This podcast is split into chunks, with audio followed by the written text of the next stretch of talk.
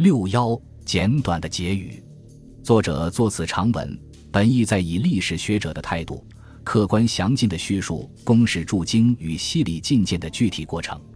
但作者自知，种种愤怨在文中处处泄露。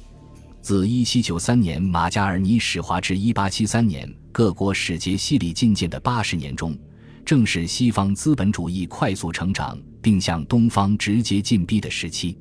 他们通过战争手段和外交手段，迫使清朝签订一系列不平等条约，而这一时期又是清朝从盛世降至衰败、传统社会恶弊尽露的时代。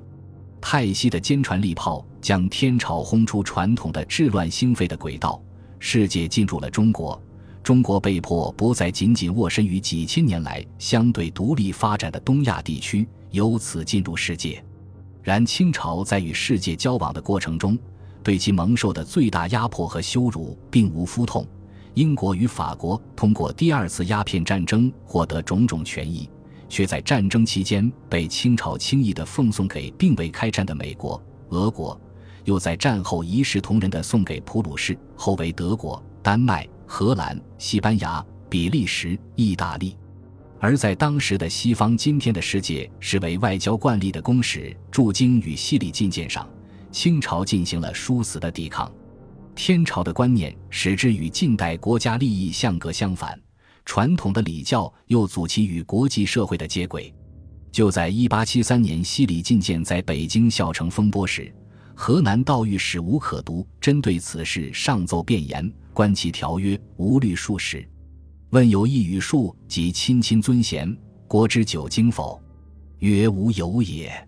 问有一字道及礼义廉耻，国之四为否？曰无有也。不过曰此事有利，此事于中国亦有利，以利自处，而人以利诱中国。彼本不知仁义礼智信为何物，而我必欲其率五常之性。彼本不知君臣父子夫妇昆弟朋友为何事。而我必强之行五伦之礼，是由俱全马羊始于一堂，而令其舞蹈扬尘也。中华的文物制度绵延几千年，不可怀疑的有其悠长，且应继承光大。但若操九经、四维、五常、五伦上阵，与西方列强对抗，非败仗即上当。实现西里觐见的一八七三年，恰是达尔文《物种起源》发表后的第十四年。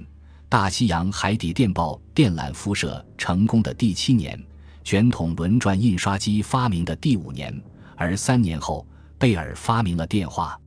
实现西里觐见的这一年，又是清朝遭遇鸦片战争之后的第三十三年。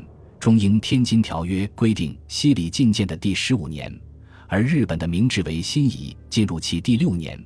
其维新领袖们此时正在欧美谋求修改包括领事裁判权等项的不平等条约。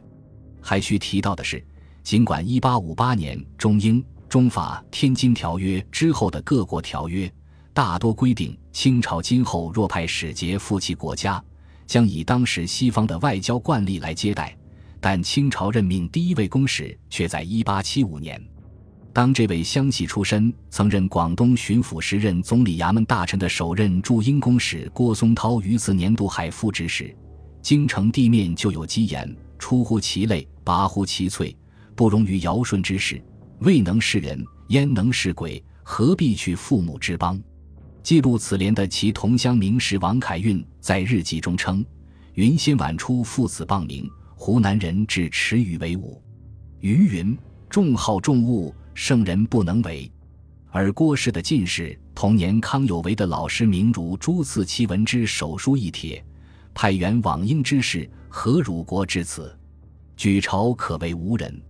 李相、李鸿章身系安危，先自屈辱，损中国之威，尝遗虏之气，天下何望矣？